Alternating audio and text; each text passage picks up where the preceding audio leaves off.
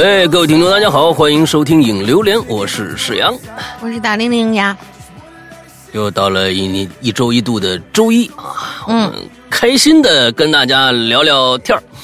之后这个我们这一周呢，呃，继续我们的这个校园诡异事件第二集啊，应该还有第三集。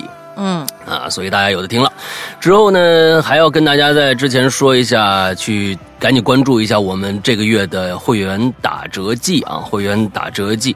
之后这个呃，我们的在这一周应该就是我们的这个一一年一度的这个，相当于啊，我们的这叫什么东西啊？这是这是什么什么日啊？生日啊？就。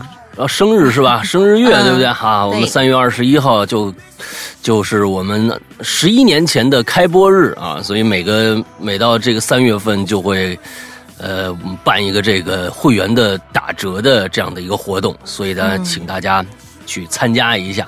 完了之后，这个我们在三月二十一号每年呢都会有一个。啊，也不是每年啊，以前呢都会有一个什么庆祝活动，是吧？哎，直播呀，什么这个那的，跟大家热热烈的、热热乎乎的跟大家预告一下。今年啊，在三月二十一号这一天啊，没有任何的活动啊，跟十周年一模一样啊。十周年我们也没有办任何的活动，因为没想到有什么可可去玩的东西啊。完了之后就是要不然咱们就算了啊，我也懒。完了之后这庆。这生日咱们就就就是在家，大家在心里面吹个蜡烛就完了啊。嗯，尤尤其是跟咱们这个听了好多年的啊朋友，三月二十一号那天，你们自己买个小蛋糕吧，哎，自己买个小蛋糕，完了回去弄个打火机啊，完了这个点点一下，完了把那打火机吹灭了就得了啊。你从外面买个煎饼都成 是吧？这哎就就就得了，大概就这样啊。没这个生日，咱们这个东西人人岁数越大吧，这个生日生日啊就就对，他他就他就懒得过，哎。所以咱今天要就就就也就是消消停停就完了，呃，给大家做好节目就也就成了，好吧？嗯，大概是这样啊，大概是这样。所以大家如果对我们的这个呃会员打折感兴趣的话啊，可以听一下这两两期的节目，我们都介绍的很清楚了。之后呢，呃，如果想参加会员活动，就必须要加一个绿色图标、可付费、可聊天的那么一个社交软件的一个号，叫做“鬼影会员”。全拼，不是这个文字啊！鬼影会员全拼这么一个号，大家去加一下。完了之后，呃，我们的工作人员就会热情的为你服务了啊！好吧，大概就是这个样子。之后上个星期我们在小破站上放出了呃这个《鬼影人间》第十一季的预告片啊，四月四号，下个月四月四号，《鬼影人间》第十一季七咒。嗯啊，撤，呃，这个正式的上线啊，我们会在会员专区里面正式上线。这次的更新呢，跟以前的不太一样啊。这是我们以前都是呃，不管是怎么着的，那因为呃，大家要是听以前的，就都知道《鬼影人间》这个系列呢，是都是短小的故事啊，这个都是短篇故事，最长的我记得好像是好像是八集还是十集。啊，这现在咱们都没那么长了。这一次呢，也七咒也是一样，跟第十季是一样的，都是我们的这个鬼友赵曙晨同学啊，他那个呃这个亲手亲脚写的啊。完了之后，这个呃是一个系列，是的，十第十季呢是这个呃七夜，这个呢呃到了它是七系列，这这边是七咒，咒呢是。咒怨的那个咒啊，呃，之后它不是昼夜的昼啊，啊，七咒之后由八个故事组成，其实就是七个正篇故事和最后一个总结故事。呃，我这次想是这样做，就是每一个故事我都整体一次性放出，不是按照一周两集的这样一个更新速度来。比如说第一个故事啊，呃，第一。咒叫欲啊，欲望的欲，那么它是其实是这个五集的。那我不会一周更两集啊，两周半更完不，我这次会把这一整个这第一个故事一次性的全部放出，呃，就跟某一些这个国外的啊电视剧平台一样啊，奈飞啊一下给你放出所有的集数，啊，你们就你们就听吧。完了，第二个故事我会再隔一段时间，不会隔很长，可能最多一周。啊，到两周的时间吧，我第二个故事就上了。我们以这样的一个方式，一次性让大家听完完整的这一个故事的这样一个形式吧。嗯，哎哎，来更新这一次，所以大家可以去关注一下啊。我们 B 站上的这个小破站上啊，不能说 B 站是吧？呃，小小破站上这这个有已经有了我们的预告片啊，三十秒的预告片，大家可以期待一下。大概就是这个样子啊啊！四月四号啊，呃，OK，那我们来继续我们的校园诡异事件。来，第一个，好的，第一位同学啊，正义甚想你，这里要感谢一下猫姐这位同学，他是这回可能不知道有什么原因啊，没有在我们评论区写，但是他呢，请我们的 呃英子姐代为转发了一下，我们要感谢一下辛苦的猫姐。他说：“大玲玲、石阳哥，你们好呀，还记得我吗？”搓搓手，兴奋中。嗯，我又来分享自己经历的灵异事件了，可能会超点字数，尽量精简。两位主播辛苦了。第一个故事叫《走廊》。他说：“我的本科呢是在美国念的，作为国际生，我选择提前几天到校，先适应环境。到校之后，先是去宿舍报到。”登记完了，楼长就会把钥匙从身后的小黑板上取下来，递给你。因此呢，这小黑板上没少一把钥匙，就说明有一个人已经入住了。我填完表之后，特意看了一眼小黑板，只零零星星的取走了大概有四五把吧。嗯，办完入住已经挺晚了。舟车劳顿，再加上整理行李、洗漱，一通忙碌之后，几乎是瘫倒在了床上，迷迷糊糊的就睡着了。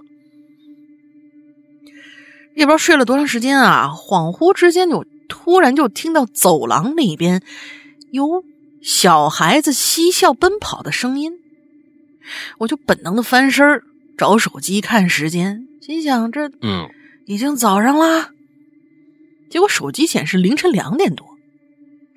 哎，我有些不爽，这谁家小孩没人管啊？夜里跟走廊上跑酷呢？刚准备继续睡，突然又有一阵小孩的吵闹声快速的掠过了我的门口。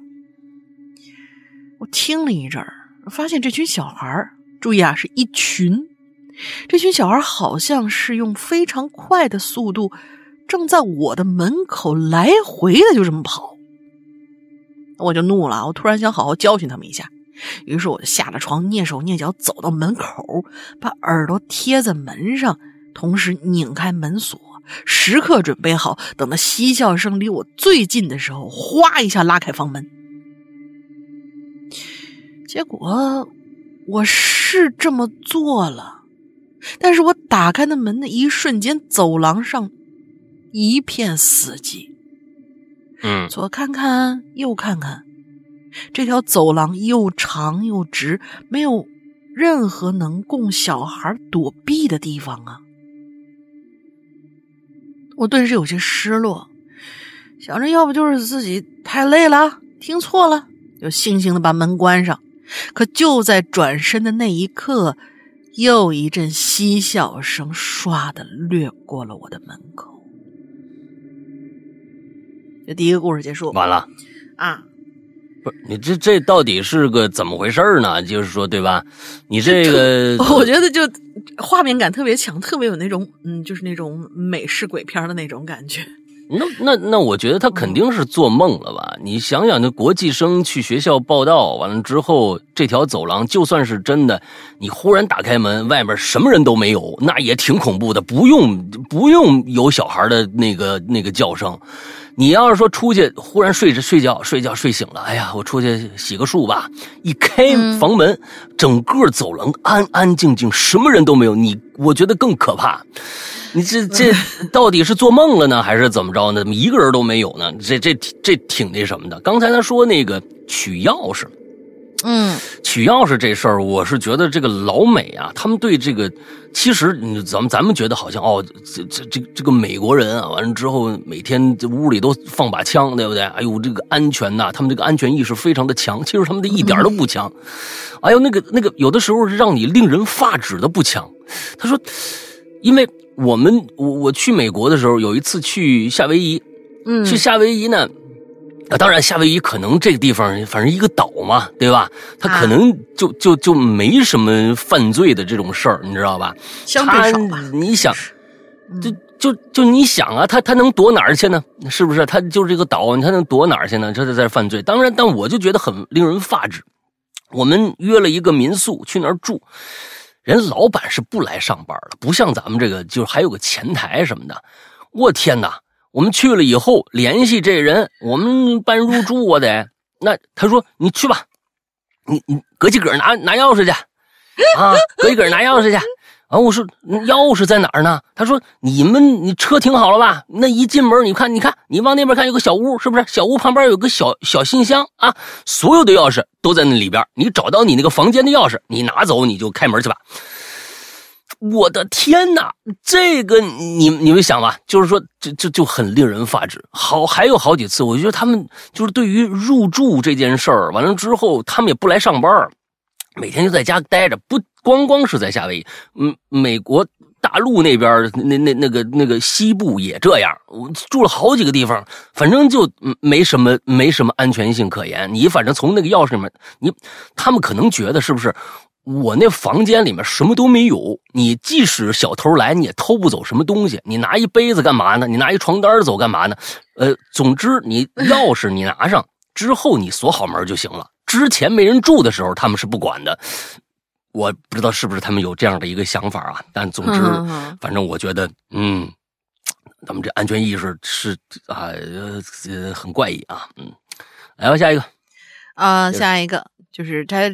还是他的啊，然后是第二个小故事，后面写着可以让龙鳞小姐姐用方刚的配音念对话部分，我朋友的角色吗？方刚，方刚，我想想啊，哦，哦，哦，哦，哦，嗯，行，我试试啊。大二的时候，呃，为什么？哎，等等，你这下面可是用女生写的，为什么要用方刚来念女生的这个，对吧？你要是一个大小伙子，那还可以。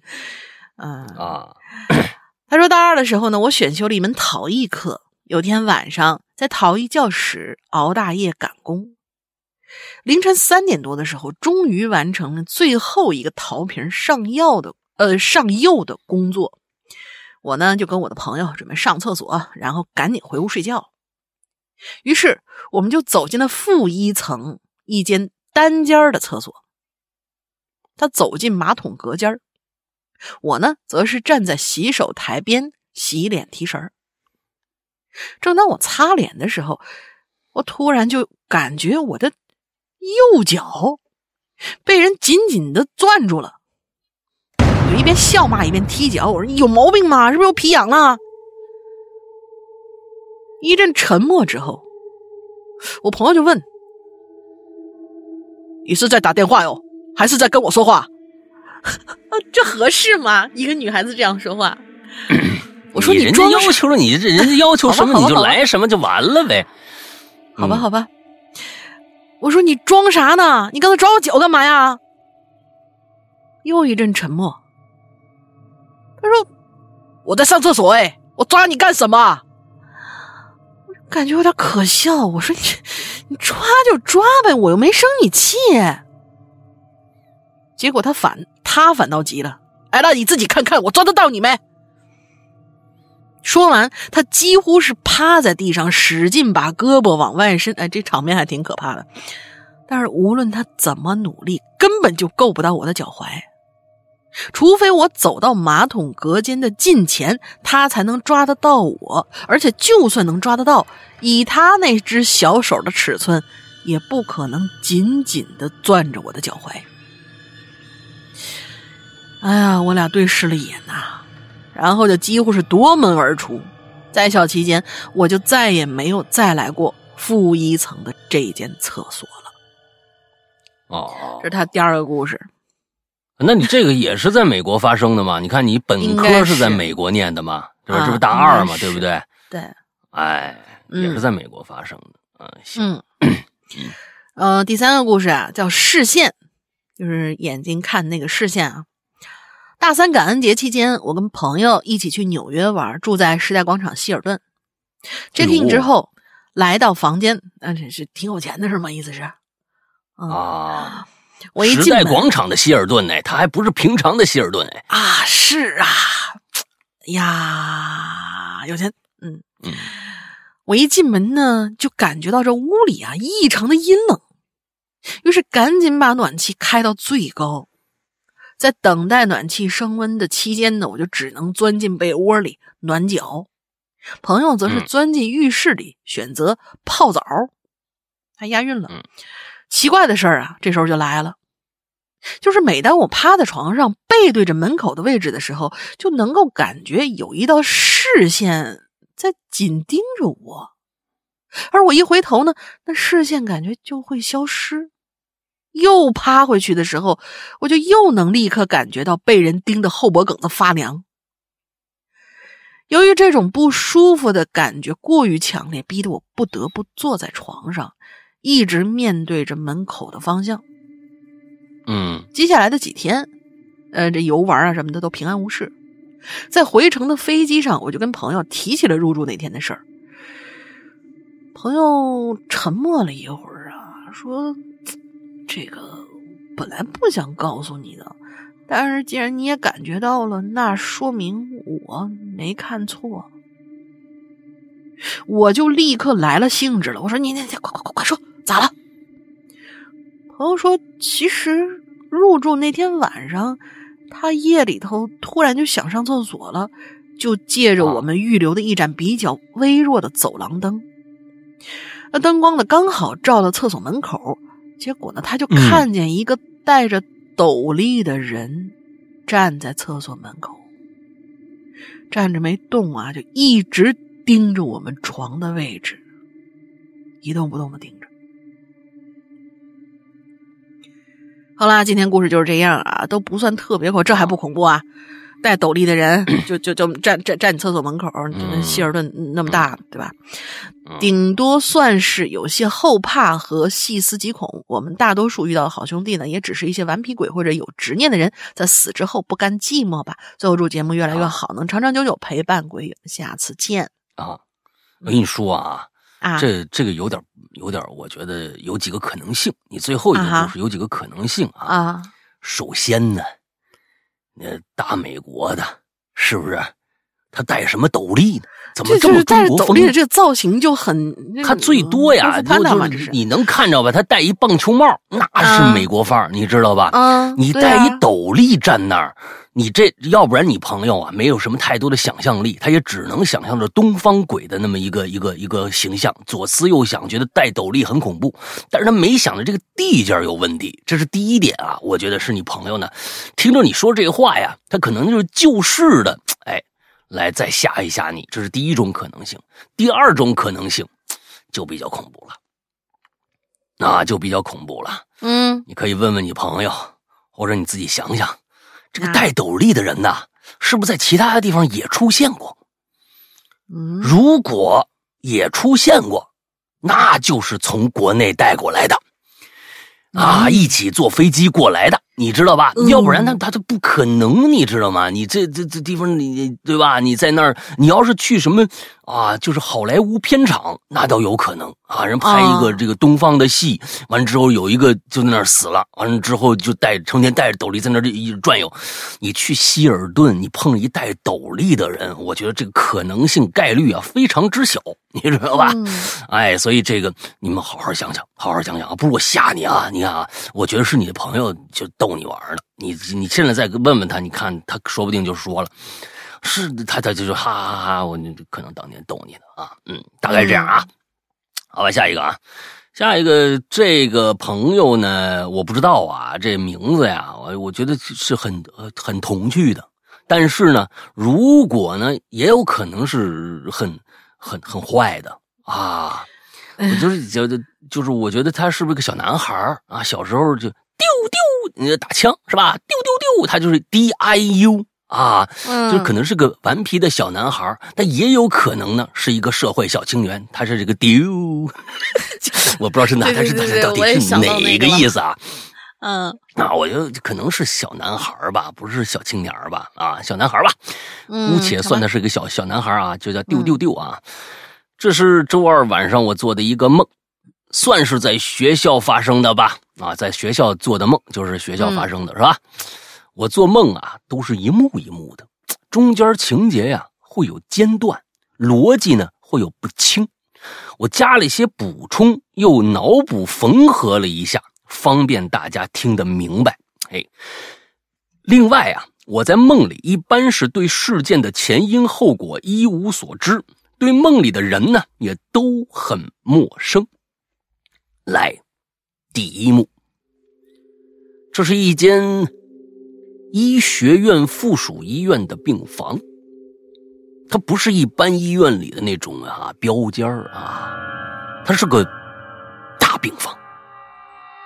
大病房占大床啊，大床占据了病房的大部分空间。哎，我身穿病号服，正和另外两个病友啊围坐在。大床上聊天哎，其中有人说了：“哎，听说咱们学校前天又出事儿了啊，就在那个一号女生宿舍那儿，那天晚上啊，又有女生在厕所里看着那个女人了。”哎，坐在我对面一胖子啊，正瞪大眼睛，神秘兮兮的向我们说着：“听说他像咱们一样，被学校诊断成了困睡眠困难症了。”送来这个医院治疗来了，啊，这是另外一个，就是请大家啊，一定啊，我们是第一次念这个稿子，一定把人物先写前面，我要不然不知道谁说的，你知道吧？一定先写前面啊。坐在我身边的小韩呢，听完了，连忙搂着我解释道：“呃，哎，我们俩。”哎，我们俩可没得那个病啊，也什么都没看着啊。宿舍就就我们两个，我我们是不不敢在一那个宿舍住自愿来的啊。我们是不敢在宿舍住自愿来医院的。哦，我们是不敢在宿舍住，逗号自愿来医院的。嗯，所以这个第一，它是第一个梦境，它就是分成好几片你知道吧？完了之后，这个这是第一幕。哎，第二幕来了，还是在这医院啊！看来啊，一会儿当当当当当，敲门，打断了他们几个人的聊天。进来这么一个啊，个子不高，有点婴儿肥的这么一个女护士。我听他们都喊学姐啊，喊这护士学姐，我就跟着附和了一声。这护士啊，推着小推车，里面呢放着艾斯唑仑啊。阿普唑仑啊，地西地西泮都是安眠药啊。这这个艾司唑仑我很熟啊。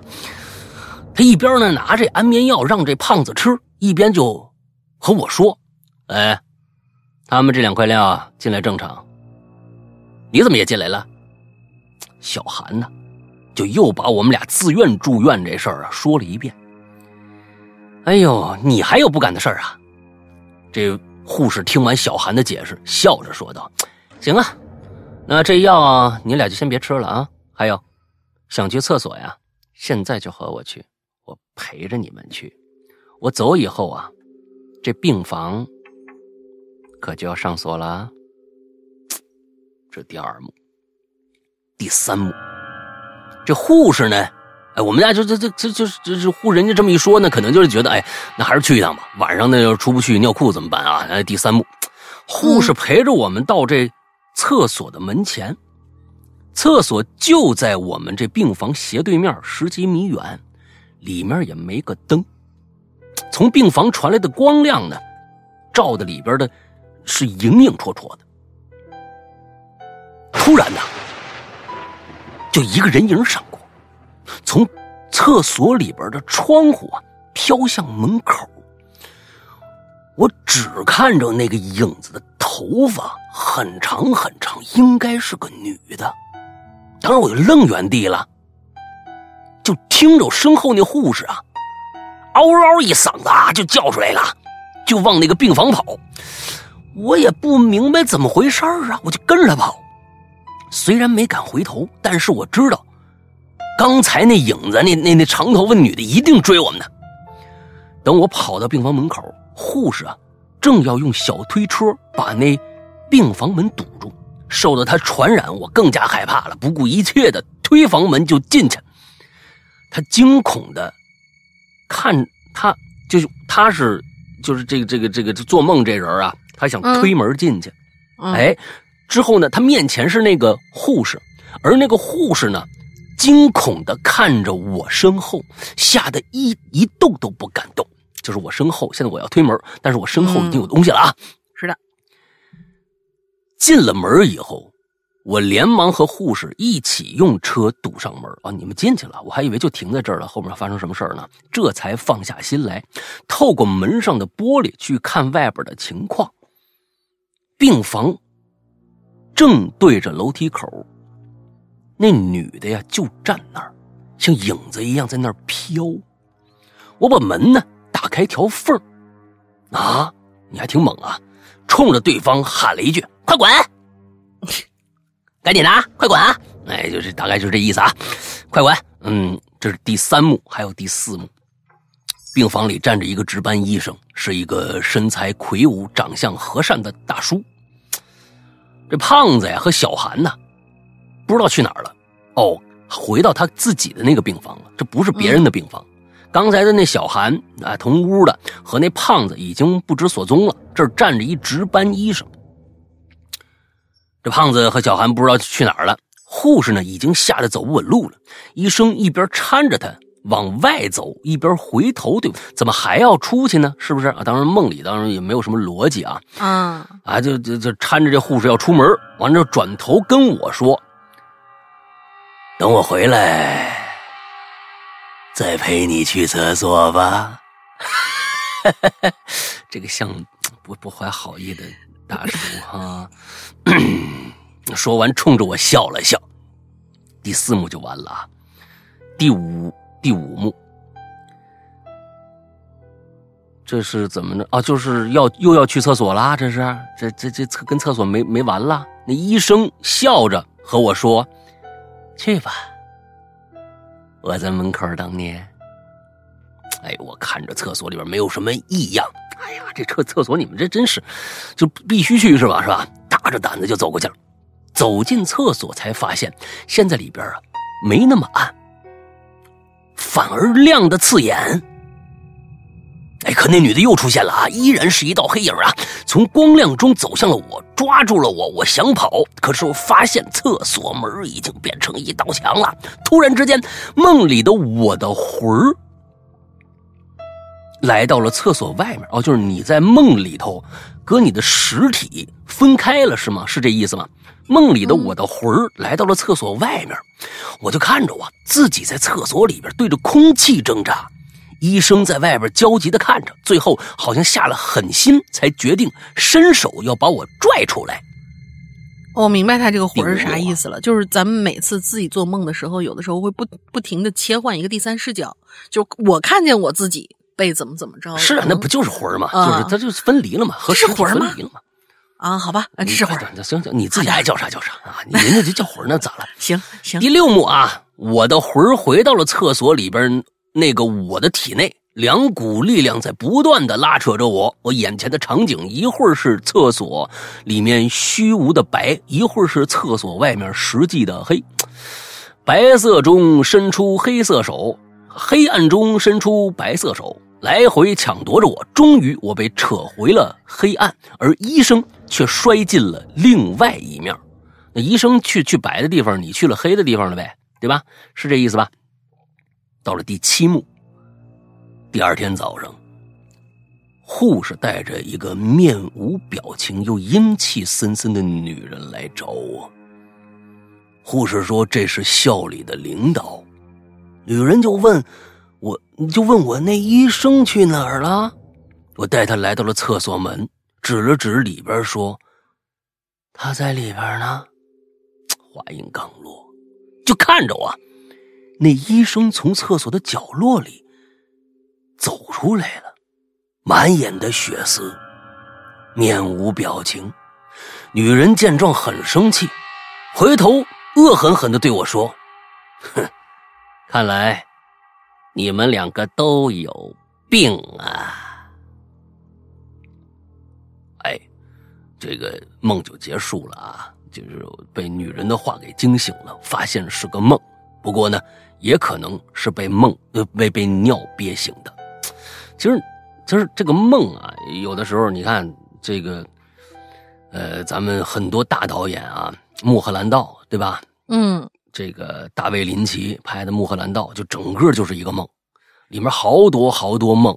其实这个梦有的时候就就我其实看这个丢的这个这个同学啊第五这位同学他说的这个梦，其实如果真实拍出来的话，其实是挺恐怖的。因为完全，如果我不告诉你这是一个梦，这件事情就是朝这种完全没有逻辑、完全虚无缥缈的这样的一个一个一一一个方向去发展的话，大家可能会就跟看当时看《穆赫兰道》一样，完全不知道在讲什么，但是又觉得特别特别的恐惧。有一些有一些地方你会觉得很恐惧，你不知道他要表达什么，所以我觉得还挺好，挺有意思的。嗯，哎，这个这个这，我觉得这梦，我觉得觉得其实还挺有意思的。这里边每一个人其实都有一些寓意。如果你往深了分析的话啊，就是起码有两个朋友，一个护士，一个医生，一个最后来的院长，还有一个白衣女人，不明他的身份是什么。到最后，整个好像是一个人要进入另外一个状态。要必经的一个过程一样，所以我觉得还挺有意思。每一个人的身份好像哎都能靠靠边儿。哎，我是挺喜欢这个的啊。今天算是这个 d 五这个同学啊，咱咱们先把他作为本周的啊其中的一个啊，到时候看看评分，当试试是不是他能够得这个本本周的留言最佳。好，嗯，先放这啊。好的，来下一个。下一个九十九优马海伦娜，两位主播好，我是九十九优马，重写了一下，如果写的啊什么是什么重写了一下，嗯，重写了一下，如果写的不好，还请两位主播批评指正。嗯，这个事儿呢是讲了一个学校发生的一件怪事儿。我上的我上的高中啊，多年前还是个女校，还有宿舍楼。之后呢，就不知道为什么就改成了男女同校了，宿舍楼也就随之封闭，把大门封锁了起来。高二的时候，我们班呢会用，呃，最会尾声的小杨，就是那种就是装别人声音是这意思吗？呃，可能是大老爷们儿，就是装那种，嗯，你们好，夹子音的那种感觉啊。啊，现在很多那种呃男生啊，那种网红也经常干这种事情，啊，突然就提议我们，哎，咱们去那宿舍楼里看看呗。听完他的计划，我们四个都同意跟着他去那个宿舍楼一探究竟。放学之后，我们五个人呢就撬开了 一间宿舍楼的窗户锁，就翻进去了。嗯，进去呢就发现一间宿舍。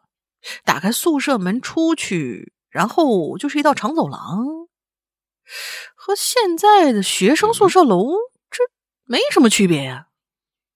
嗯，但是这门上和墙上啊，都用那红色的不明液体写着“啊，我好冤，我不想死，里面有好兄弟”这样吓人的涂鸦。稍微鉴定一下，就会发现这是用红色颜料涂上去的。啊，我们就继续往上走，都是一样的格局，墙上和门上都有这样吓人的涂鸦。走到五楼，我们就发现了一间门牌号写着五幺四的宿舍门，上边用红色的涂料写着“千万不要进来”。我觉得他这五个字挺挺挺神的，就是一般情况下我们从外面写肯定是千万不要进，不要进去，可是他这上面写着千万不要进来，这个就很有意思。我们也没多想啊，就是逆反嘛，一脚就把那门给踹开了。嗯，奇怪的是，里头竟然坐着四个女生，他们看见我们，这是个疯了的楼啊！注意，这是个疯了的楼。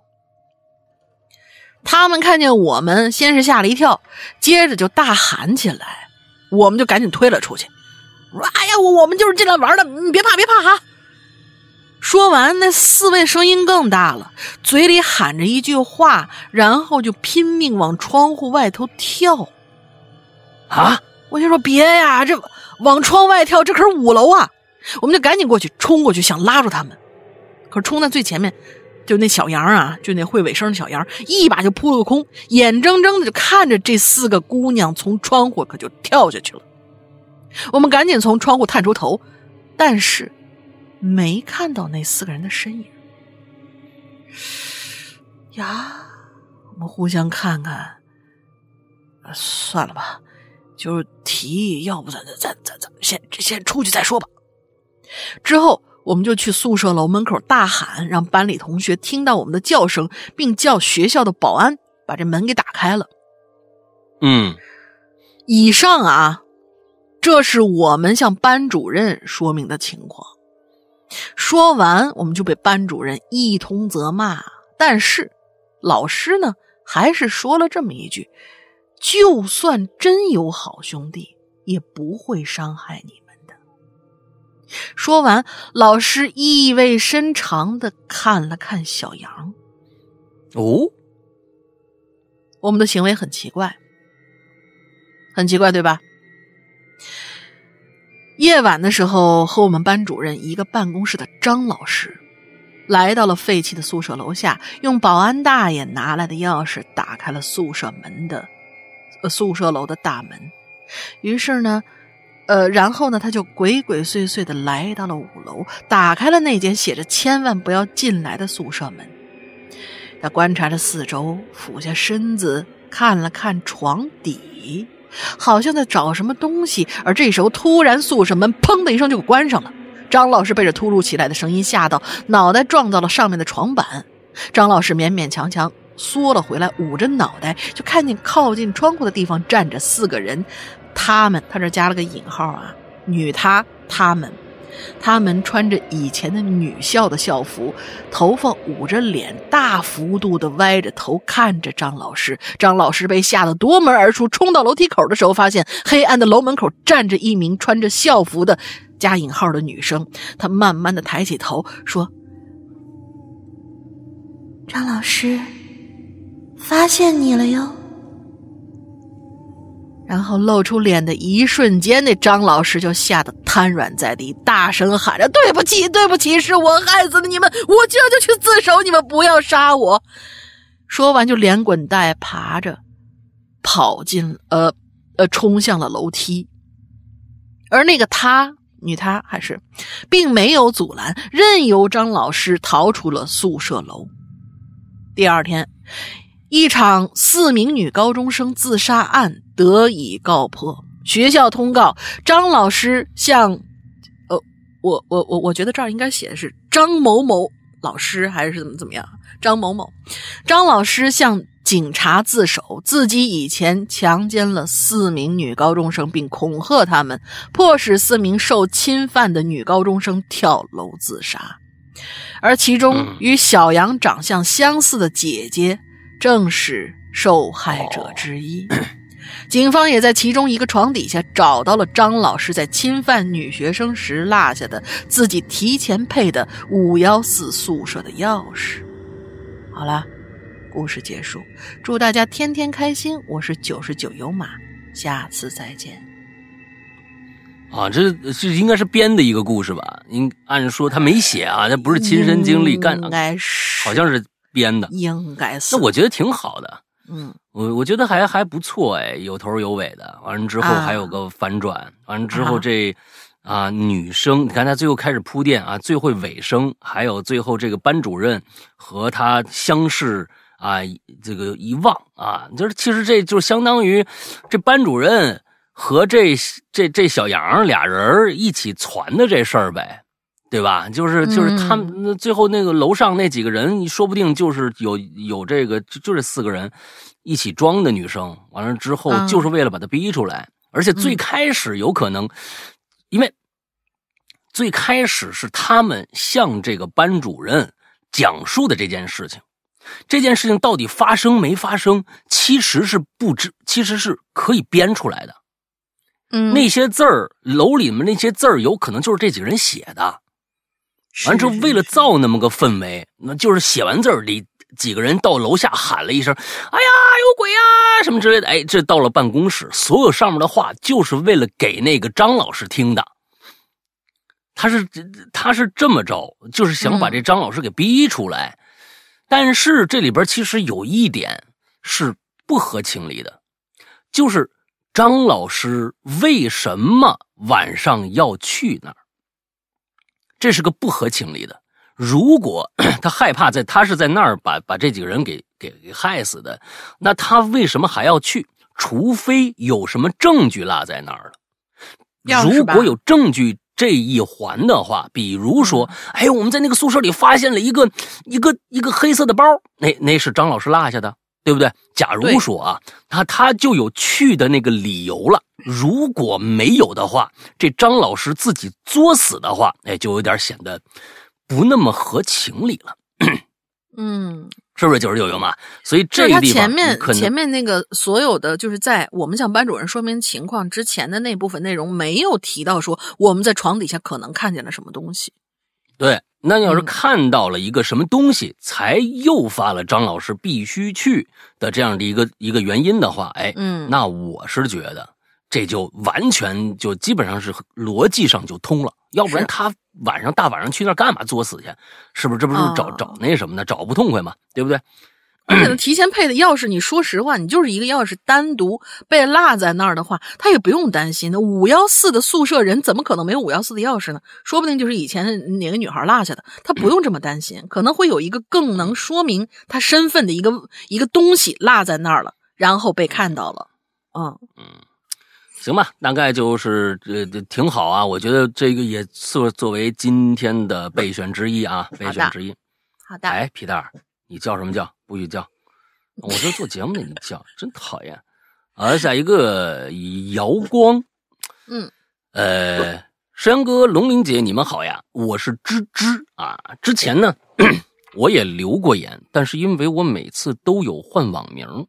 还是留一下昵称，方便两位眼熟我哈。嗯，吱吱啊，就是吱吱，好吧啊，我知道了。吱吱，这次啊，我说的故事呢，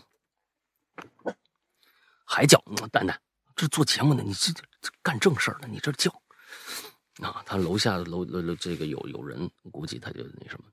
这次我说的故事呢，是我毕业后第一份正式工作，一所培训学校里边发生的事儿。哦，你是在那儿当老师是吗？前景说一下啊，这所学校是一所，呃，是做一些官方的民生工程业务的，比如失业再就业的一些哦技能培训，哦摊个煎饼啊，是不是就是就就就对吧？摊个烙个啊，煮个鸡蛋呐什么的，这对吧？钉个钉子啊什么的，是这这这方面我不太明不太明白啊。我们校长啊是一个比我大不了多少的年轻人，因为是年轻人呢，所以对对待我们的员工啊都像是弟弟妹妹一样啊。员工福利也非常的好，平时娱乐活动啊也比较多。这次的故事啊，就是从他带我们去泰国旅游衍生出来的。你们这学校是真够富的，这出去旅游。我们我像我们去个北京朝阳公园就算出远门了，你知道吗？这这那对吧？那组织大家出去玩一趟，那得多多少挑费？这还要去去泰国呀？好家伙，人比人气死呀！真的是。事情的开端呢，还是要从我们这个副校长。哎，这校学校是他和我们校长合作的。哎，这个她是个女，她这个副校长看来是个女孩啊。嗯，这个校长应该是个男的。哎，副校长是个女的，俩人一起来干这个事儿啊。在泰国请了俩佛牌，就这副校长啊，请了俩佛牌，一张四面佛佛牌，一张蝴蝶牌。嗯，这龙陵这做了这么长时间，什么叫蝴蝶牌啊？嗯，蝴蝶牌一般情况下都是女孩请的，请完以后呢，就是会招桃花，呃，增加你个人的魅力。然后四面佛呢，基本上就是保平安，属于辟邪保平安。这都是正牌吧？这算是理论上是，理论上是啊，就是不知道这些人会不会往里头加什么东西了啊？咱的故事里头不是也听过的吗？嗯，因为我们没有特别了解过佛牌，所以啊，就不做不做不多做介绍了。这佛牌的邪性啊，大家应该都知道。副校请完副校长请完佛牌的当天晚上，我们就遇到了一个邪乎事儿。哎，旅游的时候啊，房间分配一直都是我呢和这个同事小 A 一间的，副校和小 B 呀一间。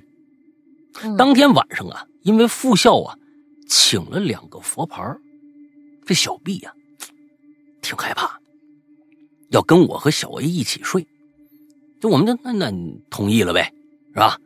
他就要求我们呀去他房门口接他。哎，这这这小 B 的这胆子也是真够呛啊，还得接他。嗯，那我们就过去了呗，在他房间说，他说呀，他他要他换个衣服啊，让我们等一下。你看事儿还挺多，那我和小小 A 在门口等呗，等了这么一会儿，我们就听着啊。楼上有这个高跟鞋嘎哒嘎哒走路的声音，可我们住这酒店呢，算是比较好的五星级。你们这个地方太有钱了，你们出去还住比较好的五星啥你们这都是什么地方啊？什么学校这个？是不是？哎呦我的天哪！嗯，私校花的谁的钱呢？这这啊啊！你啊！摊个煎饼这么这么挣钱吗？真的啊！但我们住的这个酒店比较好的五星级酒店，地上都铺了一层地毯呢，你怎么可能有高跟鞋的声音呢？我们就这么听了一会儿，就发现这小毕一直没出来。为了我和小 A 也有点怂了，我们俩就就说走吧，回去吧。我们就回自己房间了。那过了一会儿。小 B 自己拖着行李箱就跑回来了，这算是一个小插曲。可怕的是接下来发生的。咱小插曲就是楼上听着高跟鞋的声音啊，这小插曲。小 B 来了以后，他呢就坐在椅子上玩手机，小 A 坐在床上吃开封菜。你说你们你们这个就那什么了？住五星级宾馆在泰国。吃开封菜，你们这真的是！哎呀，我坐在电视机旁，啊，那个梳妆台这儿充电玩手机，手电没，手手手机没电了，必须是插根线，那儿有有这个线啊，梳妆台那儿，整个房间只有这儿有插座，梳妆台椅子小 B 坐着，我是坐在电视柜上的，背后是电视，哎，大概这个很清晰啊，很清晰这个位置。那我们就把电视打开了，虽然听不懂，哼，这个大家可以听一下我的那个失踪啊，失踪里边介绍了我在宾馆里面开电视听他们在里边说话的一个一个意一个一个一个感觉啊感受，你们可以听一下。虽然听不懂他们说什么啊，也就听个响。结果呢，小 B 和小 A 同时对着我身后尖叫。喊着有鬼，因为是对着我身后啊！我回头我一看，我什么都没有啊！他俩又叫起来了，我也被吓得头皮发麻呀，跟他们俩一起叫。哎呀，这这好，好还好，他俩尖叫的同时啊，还拿着拿那个遥控器呀，给换了个台。情绪平复之后，我就问：怎么了呢？你们俩啊？怎么了呢？他们俩就说，刚刚电视屏幕里头冒出一鬼脸来。我是没什么都没看着啊，我这，但是我觉得应该是挺恐怖的。然后呢，我就说你是不是他们里边放放鬼片什么的呢？他说他要说不是。可过了一会儿。这俩人又开始尖叫了。行吧，你俩尖叫，那我也别闲着了，我就跟你们一起叫得了。啊，这两次啊，这次他们俩直接就把这电视给关上了，跟我说又冒出一鬼脸来。虽然现在咱你们听着感觉是不是有点搞笑啊？但当下呀，那情况真的有点吓人。具体我也不知道是放了鬼片了，还是他们俩故意吓我呢。我们也就没深究。话题可就回到佛牌上来了。虽然有点神奇啊，但回国之后，我们学校真的算是风生水起。你们之前就够风生水起了，一帮人去泰国住五星级最好的，你们你还要怎么着？还要怎么上天啊？你们，啊？这个是风生水起，官方的项目越做越顺，还和别的企业创立了我们当地的公益组织，做慈善活动啥的，算是名利双收。但这种生活也就维持了两年，也是当年我感觉到学校整个磁场不太对劲的时候，我就辞职了。不是夸大其词，是每天去学校就浑身难受，还天天和家里吵架，没什么事情啊。就心里很抑郁，辞职之后呢，神清气爽，很难不觉得是当时学校磁场原因。我，您这这这这，我辞职一两年，这有标点标点符号。我辞职一两年后，听说学校被官方停运了，两个校长也，你看看，这两个校长也被抓了，判了好几年，具体什么原因我就不说了，算是行差入错路。不 还能有啥呀？一步错，步步错吧。我听到这个消息，真的觉得很惋惜，因为我们校长真的算是一个好人，出来这么多年，真的很少有老板能像他一样对员工。这份工作也是我目前为止学习到东西最多的一个工作。比如说，我之前算是一个社恐吧，开会的时候呢，他也会鼓励我们啊，每个人都要发表一下意见啊，发发表发表感言，导致我现在。工作、开会或者演讲一点都不怯场，沟通能力也算是挺好的。为人处事呢，也跟他学了不少。听到他这个消息的时候啊，挺惋惜，也很难不往是不是佛牌的原因上想。但归根结底还是他自己走错路了。也是在此想告诉大家，佛牌不要乱碰。他就算能给你转运，也是借用你之后人生的运势。我听到的所有故事里，都是反噬比福利大。也不想，不要想着捞偏门能来快钱，那个钱啊好赚不好花，老老实实做人，踏踏实实做事儿。人的一生啊都有自己的高低，低落时不气馁，高高起时不炫耀，多做好事，浮生无量，字数肯定是超了。嗯，对你，你多你多加几个标点符号，比你超了还好啊。嗯，对这个，但我真的是很想把这个故事分享给大家。啊，辛苦了两位，爱你们。其实我有很多故事可以分享，也想参加奇了怪了，但不知道为啥，我每次想写个稿子录小样的时候，身边都会发生一些倒霉事哦，蛮奇怪的。我希望以后有缘分可以把大这个故事讲给大家听吧。祝两位身体健康，万事如意。OK，好嗯，其实我是觉得两个人创业其实挺难的啊，开这么一个学校，说实在的，现在学校也难干，对不对？钱不好来，真的钱不好来。能带着你们去泰国，这这事儿就其实就就就挺那什么的啊！我就这这这这这确实是，咱们咱们确实人好是放在一方面，但是可能从经济上，确实是不是有点问题？不知道啊，这我瞎猜，我是瞎猜，但是挺难的，确实啊。好吧，那个佛牌这件事情呢，其实前一段时间我们有个投稿者，呃。他呢，跟佛牌是有关系的，啊，想来做一期节目。他讲的并不是以前我们节目里面来过三四个，最少不是来过啊，有过三四个投稿的，其中甚至啊，甚至有投稿就是为了挣钱的，就是来告诉你怎么养养养这个佛牌，介绍佛牌的。啊，这就是我我我我当时我就把他骂回去了啊，我就把他骂回去了。我说你你说的这些东西就根本不知道佛牌是为什么。其实佛牌就是护身符，很简单。其实正牌在那个寺庙里边的那些那些那些正牌，跟我们在雍和宫请到的佛牌其实没有两样，它里面没啥东西。真正的阴牌或者是阳牌和阴牌，其实区别非常非常之大。只不过国人在这漫长的。一二十年里边，知道有这样的一个东西存在，很多人就是靠着国人对于宗教信仰的一个误区来挣钱的。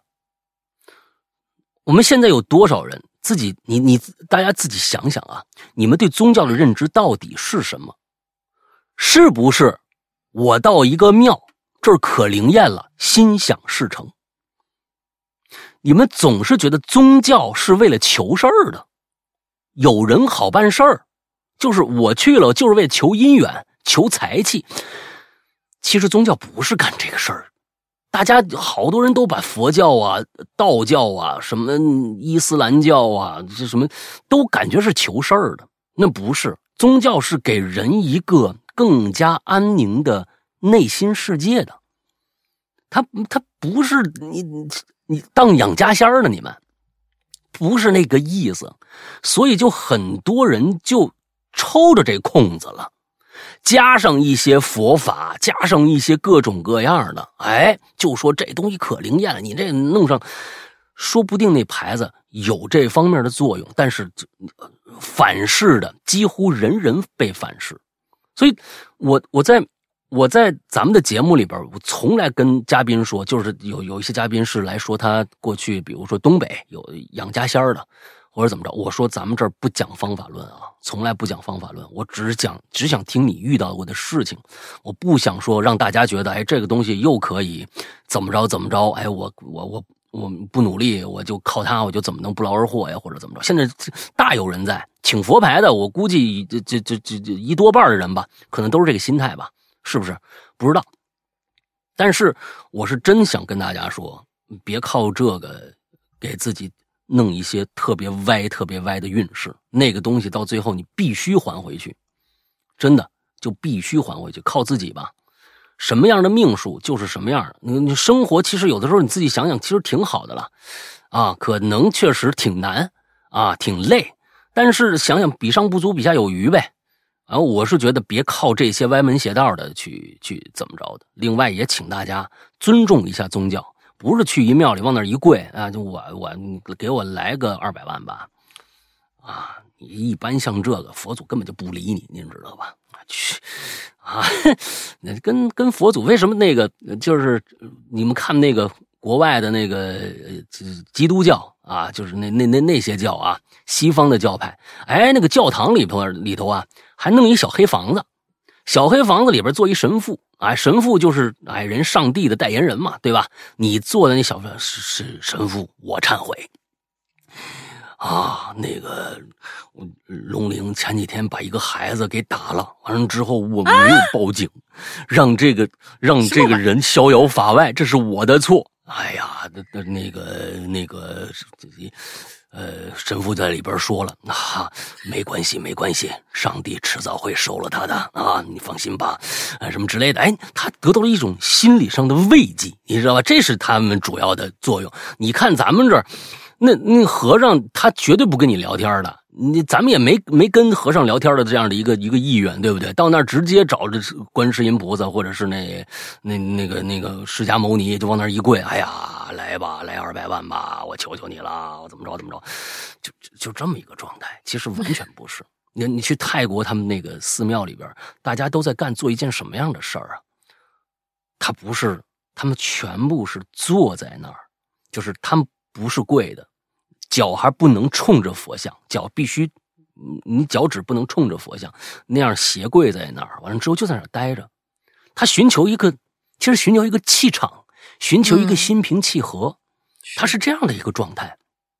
千万别把宗教想歪了，那是某些不法分子或者是本身这道术啊就已经学歪了人的说法。呃，这个与人向善。啊，让求得心里安安稳是最重要的。嗯，来吧，下一个。嗯，下一个这位同学叫燕玲。石阳哥、小玲玲，你们好呀！这是我第二次榴莲，上一次还是十周年的时候出来冒了个泡啊，可能体质关系吧。我呢，从小到大没遇到过灵异的事儿。所以榴莲一直也没怎么参与，呃，不是，咱现在的话题这么这么的宽泛，不是只有灵异才能写啊！我再说一遍，真的。他说：“但是啊，到了校园诡异这个神圣的话题，我就必须站出来了。”苦思冥想之后，我决定呢，给大家讲一讲我大学里一栋奇怪的楼吧，带着一丢丢的诡异色彩。我所说的这楼呢，是学院外语系的教学楼。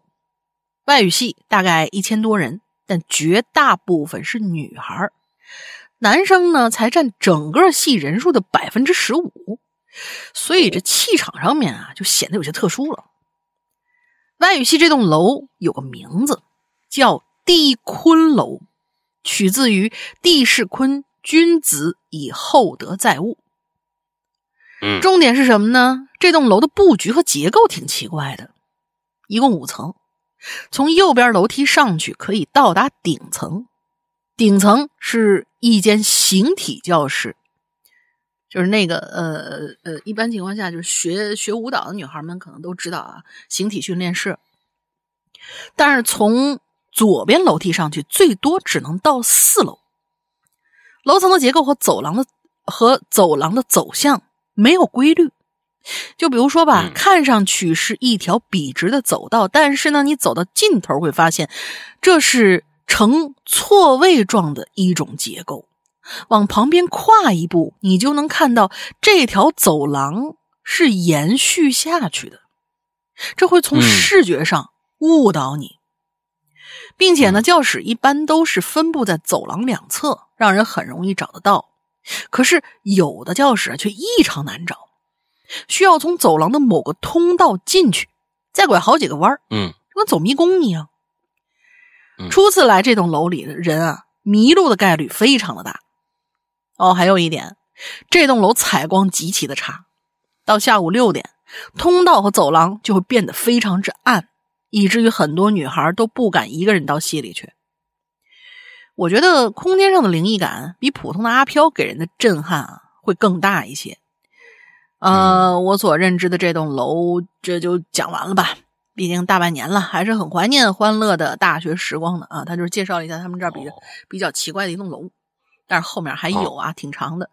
P.S. 有个问题是困扰我很久了，想请老大和玲玲告诉我答案。就是我我以前啊听过咱们鬼影的故事，但是我忘了名字了，时间长找不着了，不知道第几季。其中有个桥段，好像小两口想在体验郊外悠闲的生活，缓解压力，就住进了郊区的一个大院儿。在他们附近还有几个院子，通过观察，小两口发现其中一个院子完全没人住。在某天晚上。有人翻进他们院子，站在窗口前问：“你们要盐吗？”就吃那个盐。这人，啊，这个人就是从那个没人住的院子里过来的。我记得当时听的时候特别恐怖，但是很喜欢。老大说的那句“你们要盐吗”真是太顶了。我想温习一下，可是死活就想不起来那个故事了。我听鬼音好多年了。这好像是你你反正就一共就应该是三个故事里头啊，要不然是九命猫，要不然是天荒荒地荒荒，有可能不不是呃，反正天荒地荒荒应该不是吧？要不然就是那个什么，那个那个那个时长，反正就这三个，我觉得就这三个故事里边，我感觉啊，但是真的，因为他这个不是故事主线。它是里边的一个一个小插曲，就很小很小的一个小恐怖点，但是我真的也是忘了它到底是哪个故事里头的，那肯定是老周的故事，对，嗯，那肯定是这么怪异的设置，嗯。嗯。然后他说啊，我我听桂英好多年了，山哥小玲玲声音陪伴我无数日夜，听《Hello 怪谈》已经形成一种习惯，一种常态。希望在今后我们可以一直互相陪伴下去。祝《Hello 怪谈》越来越好，山哥小玲玲身体健康，永远开心。嗯，好吧，挺好，挺好。嗯，这个这么好的，我现在每天嗯拍照，一想到你这个，我就想到，哎，这地方应该挺出片的。啊，那那这楼应该挺出片的啊！对对对对，挺有意思这楼。好，下一个叫树啊，蒋树，哎，他名字都写出来了，蒋姓姓蒋名树，蒋树体育学院毕业，应朋友邀请回老家的学校。哎，等一下，他直接就开始故事了是吧？就是讲述这这这名字，这人的名字我不知道是他，因为他名字叫树，我不知道讲述是不是由他自己啊？哎，不知道，咱们看吧，就直接就来故事了。人家，嗯，讲述体育学院毕业，应朋友邀请呢，回老家的学校给学生们呐上三天体育课。这学校原本是个初中，哎，就是讲述的母校。后来啊，人口减少了，就改成小学了。附近几个村的小孩啊，都在这儿读书。这回老家第一天，蒋树呢就去探望这个发小陈华。陈华比蒋树啊小一岁，却比蒋树啊多了几分胆量。什么射鸟抓蛇呀，啊，上树攀岩什么的啊，可人呢，终究不是野兽。陈华十八岁那年呢，从山坡上啊给掉下来，摔成了个傻子。那蒋叔陪着陈华，挺感慨。身后啊，不知道什么时候站了个人儿，哟。阿树吧，说话的是邻居陈老头。他从前就是学校的门卫。哎，这陈老头啊，四肢粗壮，额头扁平，小眼睛，脑袋呀像个圆锥。这是什么头型呢？你说，像个圆锥啊？蒋述啊，还以为他是从门缝里钻进来的呢。那陈老头打了个招呼，就不说话了。哎，一直站在旁边站着。啊，一直盯着旁边的陈华呀，偶尔会嘀嘀咕咕的说：“哎，抓尾巴，抓尾巴。”听到这话，陈华的狗呢，就就会绕着他腿啊一直转，一直玩这我不知道这是不是一个很重要的一个一个点啊？大家记住，“抓尾巴”这三个字是从陈华嘴里边说出来的。嗯。第二天傍晚，学生下课，蒋述开始收拾器材，看着母校，回忆少年时在铺了煤渣的这个赛道上奔跑，而如今呢，经过翻修，已经很难寻得往日的痕迹了。唯独这体育器材室还是老样子，在操场的角落，在整个学校的角落背后啊，就是那个。油干山，一座山叫油干山。学校面朝东，油干山群岭呢，从西南一直延伸到西北。器材室在西北角，太阳一落山，那儿就漆黑一片。那蒋述胆子不大，是吧？要想赶着这天黑之前把这器械呀、器械赶紧搬回去。赶到器材室，刚放下东西，外边就有人说话了。我先看看这是谁说的啊？嗯，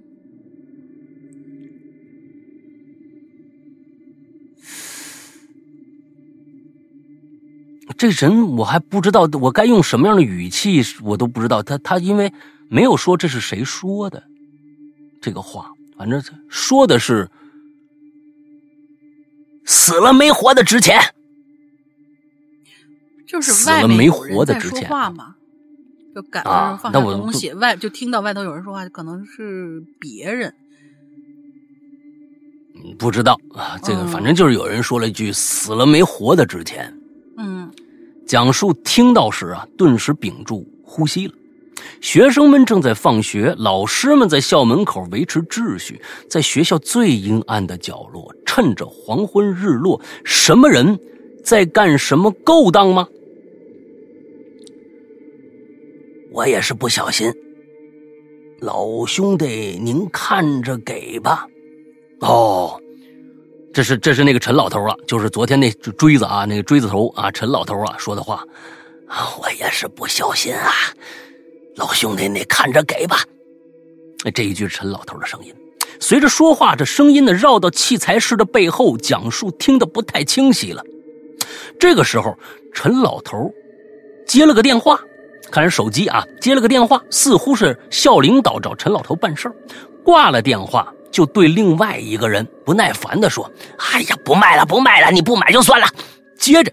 绕回器材室的门前，蒋叔呢连忙在一一堆这个跳高用的垫子后面猫着，就听着陈老头啊把这东西放在了门旁，然后关上器材室的门，可就从外面就把这门给锁上了。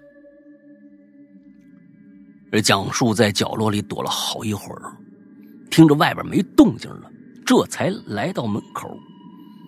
也许太黑了，心里害怕，有点慌，脚没留神呢，就踢翻了放在门旁那东西了。一个陈老陈老头的一箱子。这蒋树暗骂自己不中用啊！他本想用钥匙开门出去的，再把门锁上，就当自己没来过。可无奈啊，在黑暗中用手摸索，同时想起了刚才门口的交易，还说什么死了活了什么的。刚想到这儿啊，蒋树就摸到了一只手。一只婴儿大小、冰凉的手臂，他连忙就把手缩回去了，壮着胆子用手啊，用手指碰了碰。这次感觉呢不像手了，就感觉是一块一块坚硬的鳞片。蒋叔马上得出结论，至少不是人，松了口气儿。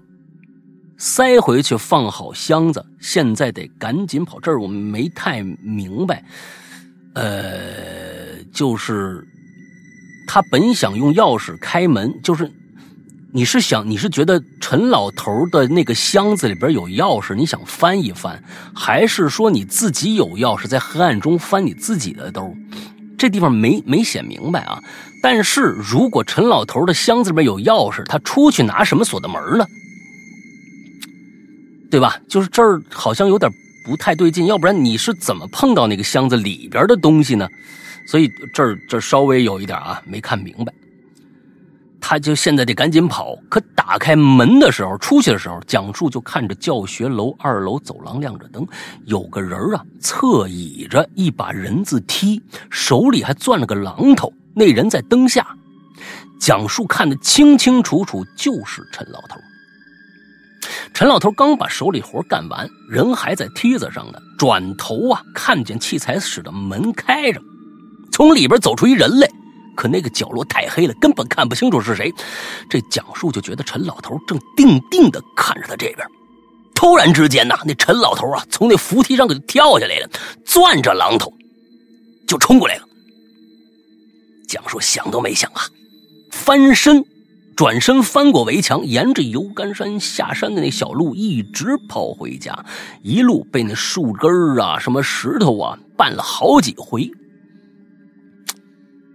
还好这几天没什么事儿。这几天呢，蒋树硬着头皮上完课程，陈老头那双小眼小眼睛啊，整天瞪着有器材室钥匙的几位体育老师，似乎想认出来到底那天到底是谁。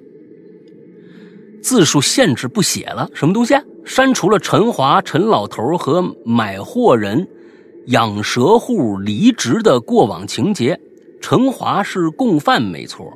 讲述不开灯，一一是器材室有玻璃窗，二是他胆胆胆小，不敢去开灯，不敢开灯去堵箱子里是不是人类？箱子里边东西不合法，油干山确有此地。陈华陈老头的越南村是越战时逃往大陆的越南人后裔。讲述是隔壁的蒋家村完了这故事。嗯，他就是这么写的。对呀。不是，那你要达到什么目的呢？亲，其实有一些中间的这些情节，我我是想告诉同学们，如果觉得自己可能呀写完了以后，发现有些什么都发过去了，发现有些什么问题的话，你可以把你就是在精选之前，就是你自己肯定能看得到你写出来的东西嘛，然后你复制到你的备忘录里，或者是直接你就先备忘录里面写好了，然后直接贴到这个里边来，这样的话就是说。看你删除了这么多，而且后面再解释这些的话，其实不如把它写到故事里面去。你比如说胆小什么，因为是这样，提一句也就行，也可以。这位树同学，其实你的表达能力、文字能力是有的，是写的挺好的。我在一直还在想，哎，今天的这个文有几篇确实不错，这一篇是不是也能？但是到最后啊，你这几句解释根本我们什么都听不懂。其实，因为你一个故事里边想要表达什么，最重要的箱子里面是什么，对不对？那么其实你摸到了手臂，最后说啊，那是蛇，对吧？应该是蛇。那么是什么蛇？它为什么不合法？啊，这个蛇为什么不合法？其实这才是戏胡。你你其实讲了一个一些，啊，最开始应该还有就是你的这个，你前前面还介绍了你这个朋友发小，对吧？这个发小那个抓尾巴抓尾巴，是不是跟陈老头也有关系？这些其实都是可能后后面必须要发展的。你到这儿，你不能说因为自主，你甚至说，哎，我下次再写，草草了事，这个不成，因为你写真的，那你前面做的工作全都白费了。你所有前面都是在铺垫，到最后真正要解谜的时候没了，而且你到最后解谜这这这一小段话，这一百来个字儿，他没说明问题啊，删除了陈华陈老头和嗯买货人养蛇户离职的过往情节，呃，这我我是觉得这地方是有问题的。其实这是重重点，我相信这陈老头和你那发小一定是有关系的，甚至他从山上掉下来，可能就跟他有关系。那我们大胆的猜测一下吧，这条蛇，我们就是这条蛇可能是国家级的保护动物。啊，嗯，之后呢，能卖不少钱。那蛇毒也好，或者是蛇鳞也好，或者蛇胆也好，或者蛇皮也好，总之很值钱。这老头呢，陈老头呢，就每天上山去抓这个去。啊，那有收蛇的贩子，他们的交易地点就是在这个。啊，这个器材室的后边，在这儿交易。那天没谈拢生意，被你听到了。而最后因为机缘巧合，你又知道了。这机缘巧合怎么知道的？可能就是你知道的秘密越来越多，最后陈老师这个陈老头要杀你灭口啊！这我都不知道啊，又是瞎说。就最后他说了，其实陈华也是他干的。那年他去抓蛇，陈陈华想阻止他，最后他一一一推他，他从山上掉下来了。抓尾巴，抓尾巴，就是当年这老头正在抓这条蛇，重点不是抓七寸，而是抓尾巴。你看，我我我我通过以上的这个这些散散的这些这些点，我要这样这样说，其实这故事能说说圆，但是我相信这故事可能不是这样的。啊，我起码能把这个故事说圆了。你后边这你要是，那你你你你前面后面这一小段去概括前面，而且后面这一小段完全没说明白是什么意思。我觉得挺可惜的，这挺应该是个挺好的故事，真的树啊。嗯，你看看，你干脆你你你你私下你你把这故事补完吧。其实你前面写的真的挺不错的。嗯啊，其实真的写的写的挺不错的，加油加油。嗯嗯，来，下一位波刘波。嗯，下一个和下下个吧，两个波同学，哈哈。世阳哥，龙姐好！先祝鬼影啊，也就是《哈喽怪谈》啊，红红火火。我呢是从一五年就开始听了，这是第一次留言，希望能够被读到。想起学校宿舍晚上熄灯，就一起摆龙门阵的时候，同学们吓大家的时候会讲这么一个故事，呃，讲的一个故事。故事是这样的：在一个临海的小村庄，一个小男孩不慎。在海边淹死了，在当地呢有个习俗，就是人死之后头七啊要拿死者的遗物，然后请来灵婆做法事，这样死者才能安息。孩子的父母最后只寻到了孩子旧时的衣物。头七当天，孩子的父母请求灵婆让自己再与孩子见上一面。灵婆一脸郑重啊，说：“这大海深不可测啊，最后会招来什么，我也不清楚。”我看了一下这个故事的结尾，我怎么发现这个之前怎么讲过呢？嗯嗯，他又而最他又只就是抄的同一个段子，看来上次也是抄的啊，对对对，最后招来什么我也不清楚。如果你们看到不干净的东西，马上杀了我。孩子父亲唯唯诺诺答应了。灵婆深吸一口气，喃喃念咒，最后倒地不起，嘴里吐着大量的水，像是海水。片刻之后，双目忽张，猛地一跃，抓起旁边渔网，盯着孩子的父母，用尖锐的嗓音说：“来大星，我们去抓水母吧。”唉，为什么每次都是我来念呢？嗯 啊，谢谢两位帅帅的主播，帅帅的啊，也可以，也可以。在下的同学啊，sim 是是是念 sim，sim sim，好吧，嗯，老大龙鳞两位主播好，看到本期榴莲关于校园的主题，我又来冒泡了，不知道两位主播是否还记得去年有一期榴莲关于校园的，我也留言了，在里面我曾经介绍过，我读书的时期呢，三大校有三大校园，小学、初中、高中。都是建在一座坟山的脚下，嗯，建在坟山脚下，隐隐约约好像有三大校园啊，感觉上感觉是势力挺大的啊，三大校园，哎对，每间学校相隔都不超过五十米，几乎是紧挨的，每个学校都发生过一些灵异事件。下面我就说一个小学时候的亲身经历。OK，我把我给这故事起了个名字啊，叫壁虎妹子。就是墙上爬那壁虎，壁虎妹子。嗯，记得小学四年级有一次上体育课，老师点完名之后就让大家自由活动。我跟几个小伙伴在距离教学楼不远处的空地上玩球，玩球。其中一个小伙伴呢就把球踢向了我，但由于力度比较大，球一弹就翻过了我身后的一面围墙，紧接着砰的一声。是玻璃碎裂的声音，我心里顿时骂了：“我这，我靠，糟了！校医室那玻璃该不会烂了吧？”我这里先说明一下，这我们的校医室呢，不知道是不是是什么原因，在我读小学一年级时候荒废了啊。那你们平常去哪儿就诊呢？医务室的墙壁是连着教学楼的，高两米左右。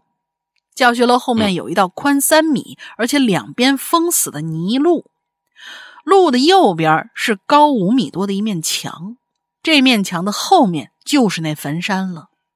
而这条路进去，进去的唯一通道是校医室的侧门。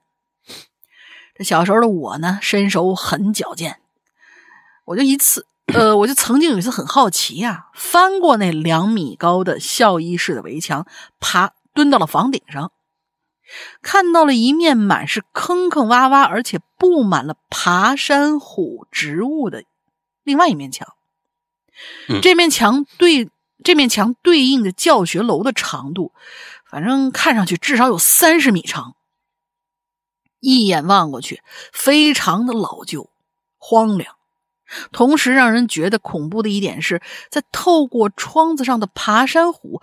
还可以隐约的看，呃，透过墙上的爬山虎，还能隐约的看到墙壁上画着各种颜色，而且十分十分凌乱的图案。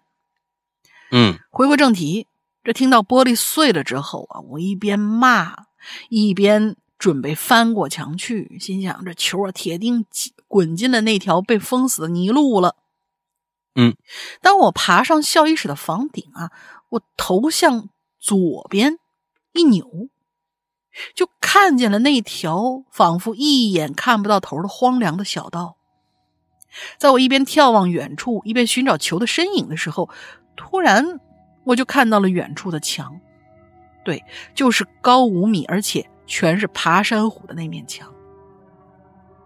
我就发现那面墙上有一个脏兮兮的小女孩的头正在看着我。没身子是吧？是从爬山虎他人他他他从另外那个墙的那一面探出个头来，可能是这意思啊！我还以为从那爬山虎里面冒出个头来呢。我当时心想里边是吧？啊，对，呃，进去捉迷藏嘛。我当时心想，我丢牛啊！这妹子看长相似乎比我还小一届呢，竟然爬这么高，在墙上吗？意思是？对呀，就是啊，人家写的是墙上啊。好吧。正当我崇拜的不行不行的时候，突然他就伸出一只手，跨过了墙上，另外一只手举着篮球就丢到了地上。嗯，他这番举动让我突然眼前就一亮，我说：“嘿，哎，小丫头，帮我捡球呢。”于是乎，我就准备跳下楼顶，跑到泥路上捡球。当然，心里想着我该买点什么零食来谢谢这妹子。只见她爬爬出了墙上，啊，爬出了墙上，出和上这是两个方向啊。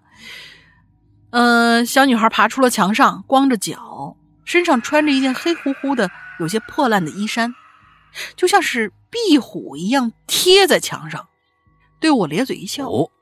然后在我还没反应过来的时候，快速就朝我爬过来了。嗯，没看错，我写的是爬，它就是像壁虎一样贴着满是爬山虎的墙面，仿佛脱离了引力一般，爬得非常的快。在我惊，在我惊恐的目光聚焦下，它已经快快靠近我八米不到的距离了。我吓得嗷一声，直接就从房顶上跳下来，还差点压到了为我探风的小伙伴，然后脚一疼，哎，崴伤了。在我回过神来，我连忙看向校医室的房顶，没有人，心里暗暗松了一口气。然后我就不管三七二十一，大声叫上旁边的同学，赶紧扶朕离开。嗯，这件事情。发生之后呢，我就再也没敢靠近过那校医室的附近了。二零一五年的时候，小学重建拆了，但当时也听到了不少神神叨叨的拆迁现场的小故事。快来，快来，快来呀，快来呀！再继续讲啊！故事讲完了，继续潜水了，再见。OK，这碰着那个就是那个叫叫叫什么呀？呃，变异人了。哎，就是那个叫叫叫叫什么？这这这个 X 战警啊，干 X 战警那种的。哎，能每个人都有个能力，这就是爬墙啊，挺好。下一个叫做 A 藤原拓号啊，二位主播啊来了。上次大玲玲说记住我了，我特别高兴。那怎么着？他又改名了？我是从小学五六年级开始就听这个《哈喽怪谈》，现在都上大二了。我今天来讲一讲我的这个补课老师给我讲的事儿吧。哎，我们这个老师啊，上大学的时候，呃，发生的。我老师在大二的时候啊，我老师在大二，就是他老师上大学的时候啊，我老师在大二的时候换寝室。我们老师换这寝室啊，新装修的。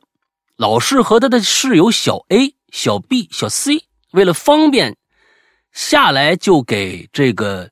宿管阿姨买了些水果，你们这又开始不加标点符号了。你这个老师，我就教的你不好啊！啊，这水果让阿姨给老师他们安排到离楼梯近的寝室，阿姨就给老师他们安排到了离楼梯最近的寝室啊。都大二了，嗯，这话写的。第一个周末，因为小 C 呀不是本地，所以要住校。到了周一，小 C 跟我老师说，让老师陪他住一个周末。我老师因为周末要补课。所以呢，就叫小 A 去陪小 C。第二个周末，小 C 和小 A 在学校住。又到了周一，小 A 跟我老师说：“谁周末愿意在这儿住，就住就住吧，他不住了。”你这个是不是当年那个刚刚听我们那个节目的时候，五六年级时候写的作文啊？嗯，我老师就很疑惑的问小 A 和小 C 怎么了。但小 A 和小 C 都避而不谈。周二早上，老师说他说他小 A、小小 B、小 C 三个人同时被鬼压床了。他们三个人同时看到窗外站着个男的。这时候啊，明天有人穿高跟鞋。什么东西？这时候明天有人穿高跟鞋走过，他们四个都醒了。你看得懂吗？啊，这位大二的同学写的这篇文章就是这个，这个是没看懂吧？啊，这这个大二这上的真棒。这件事儿的最后，小 B 家里信这个东西，去布达拉宫求了一个符纸才好。最后我老师才知道，他们住的这个寝室啊，原来是男寝。他们住这个寝室里呢，有个男生因为考研失败跳楼自杀了。但是小 C 和小 A 到底看到了什么，就不为人知了。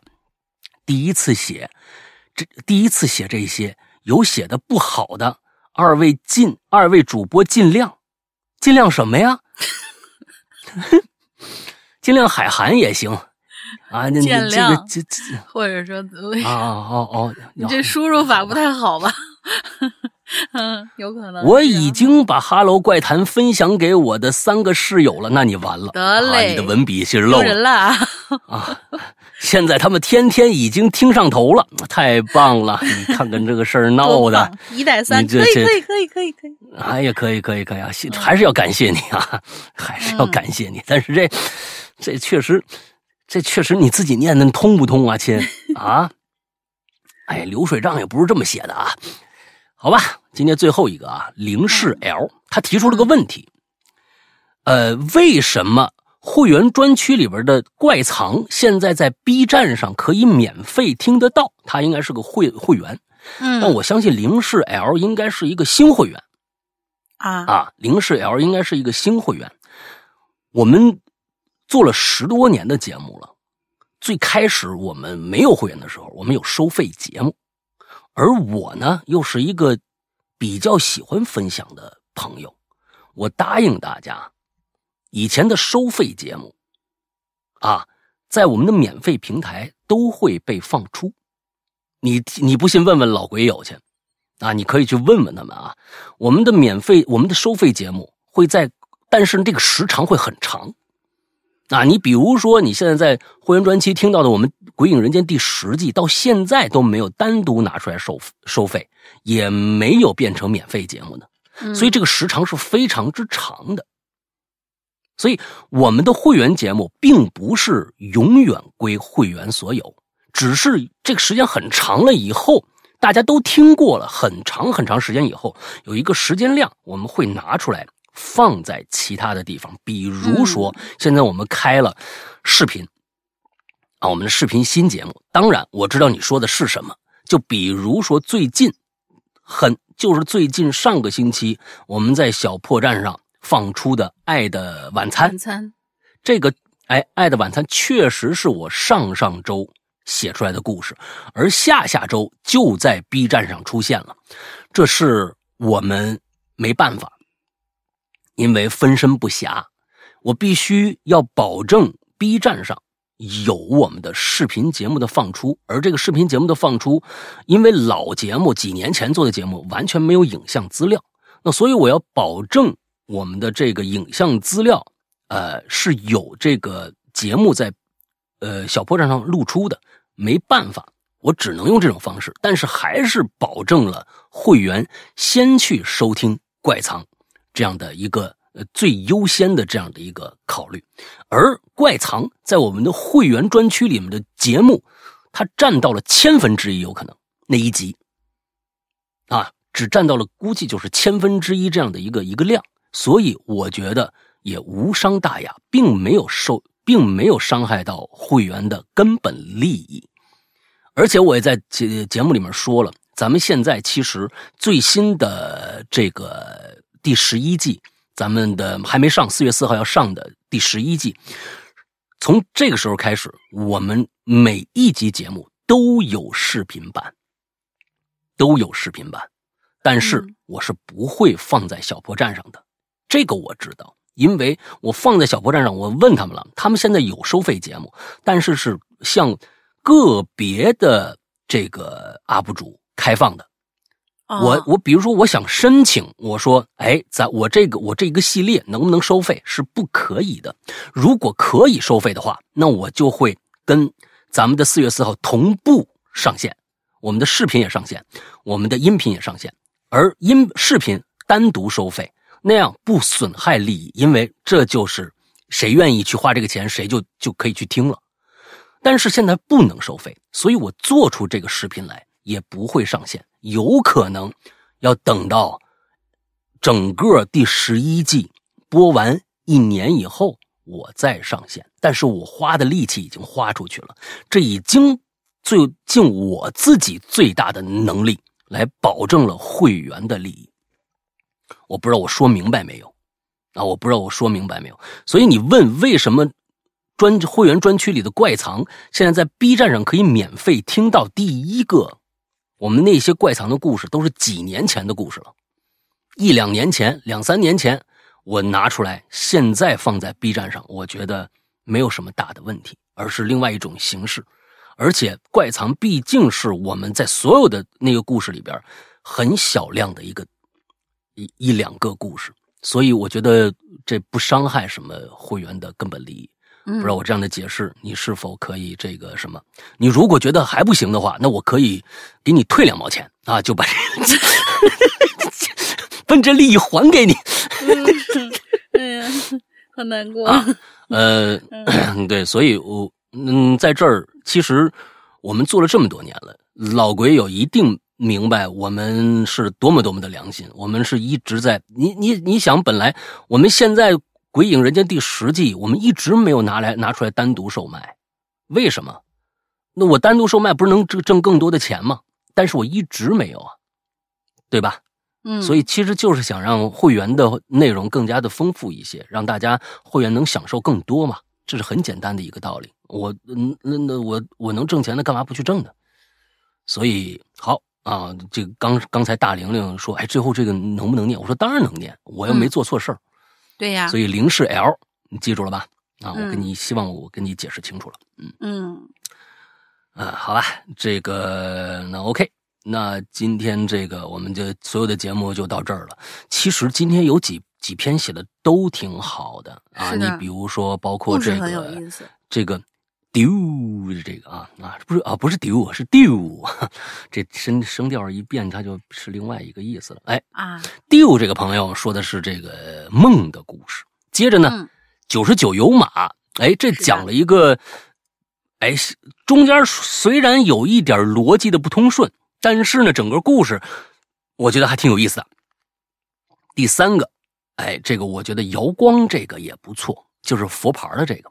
嗯，呃，佛牌这个也不错，呃，就讲了一个，到最后还挺挺痛心的这么一个故事啊。但是我是觉得，从整个故事表达和故事性来说，我感觉海莲娜的，也就是九十九有马的这个更胜一筹。我不知道你是怎么感觉？是他的这个故事，只要把我们提到的那两个小点稍微的润一下。就是一个挺完整的一个怪谈故事了，又有反转，哎，然后又有故事情节，怎么怎么样，嗯嗯那种，哎，就可以了。我是相对完整，哎，对对对，九十九有马这个还是可圈可点啊。嗯，那咱们这个星期就是九十九有马了，你记一下，好吧？好的。咱们下周呢，呃，选选出最后一个，我们就会把它放在我们的这个哈喽怪谈的公众号上。我们会专门单另一个帖子，把这四篇啊都摘出来，嗯，啊，把这四篇都摘出来，完了之后呢，大家再可以再看一下，我们底下会开一个这样的一个投票，嗯，大家最后这几位啊，就就是就是拉着亲朋好友，你们现在不都这样吗？哎呀，赶紧就投个票，快快快，选三号，选三号什么之类的，这这样的啊，哎，谁的最后号越，谁的数量投票数量越多。我们将送出一份我们官方的小礼物给他，OK，大概就是这样啊。啊，什么东西？砍一刀，来来来，帮我砍一刀。好啊，嗯，然后那个大林想个进群密码吧。进群密码就是今天我们在那说了半天啊，那位很有钱的那个学校的，哎，是不是？呃，很很有钱的那位留学生，然后他呢住了一个很牛掰的酒店，在时代广场上。那酒店叫什么名字？很好记吧，这个名字哦啊啊对，还有烟呢，是吧？嗯啊，对，那那对还有烟呢啊，嗯，然后就是大概是这样。那么最后还是希望大家去关注一下我们的会员，而且我们这个月在我们的会员打折月啊，我们的会我们的会员服务只在 APP 里边，大家搜索我们过去的。栏目的名字叫做《鬼影人间》就可以了，不叫《哈喽怪谈》啊，还是去搜索《鬼影人间》之后，呃，苹果的没有什么想可说的，就是一个地方，你们去搜就好了，就能下载。安卓现在关键是我们的 APP 安卓版是有问题的，那么请大家首先去下载这个地方，一定去我们的公众号“哈喽怪谈”公众号右下方就可以下，就有那个下载的二维码的链接，直接直接扫描二维码就可以下载了我们的安卓版的 APP。但是安卓版 APP 现在有巨大的 bug，因为是我们受到了黑客的攻击，所以现在普通用户是注注册不了的。普通用户你上来你想注册一个新用户是注册不了的。你输入那个那个电话号码是没用的，所以，请大家注意，呃，就一定要去通过人工的方式加才行。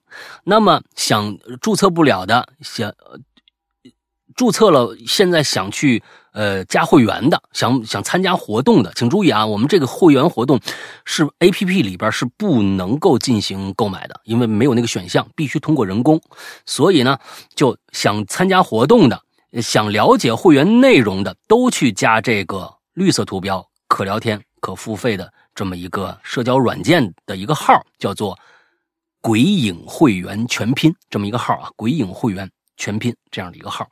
加了以后呢，我们的英子会热情的为你服务。还有几天，三月份就过去了啊！大家如果想赶这个时候，能便宜点是便是是一点，赶紧去。呃，去了解一下这个活动就 OK 了。同时，也希望大家去关注一下我们小破站上面的直播和我们的视频节目啊。做的我对于我来说，现在时间已经压缩的已经非常非常的大了。呃，现在的制作呃制作的体量，比如说我们新的呃这个我们的第十一季，都是要录音和摄影同步要全部完成之后，再单独对。音频做做处理，所以其实比过去呃要麻烦很多很多，而且我们现在视频也没法上，我们也没法上，我们也这个只能先期把工作做好，等到一年之后，我觉得会员的利益已经保保证完了之后，我们再去做免费的这个。视频的发放，呃，我也挺矛盾啊，因为本身这东西想赶紧做出来，就让大家能看得到嘛。啊，但是我是觉得，呃，总之吧，呃，先把它录下来，做一个前期的准备，到以后，呃，有这个节目大家可以看到也就行了。大家知道以后不管什么时候，可能一年以后或者两年以后，大家才能看到第十一季的视频。但是，呃，起码咱们有这个东西，好吧？OK，大概就是这样啊。那我们今天的节目就到这儿结束。祝大家这一周快乐开心，拜拜。我们还有一期啊，但是现在还不够一期，所以大家再凑凑，再写写，我们还会有一期校园鬼事件。嗯，好的，拜拜拜。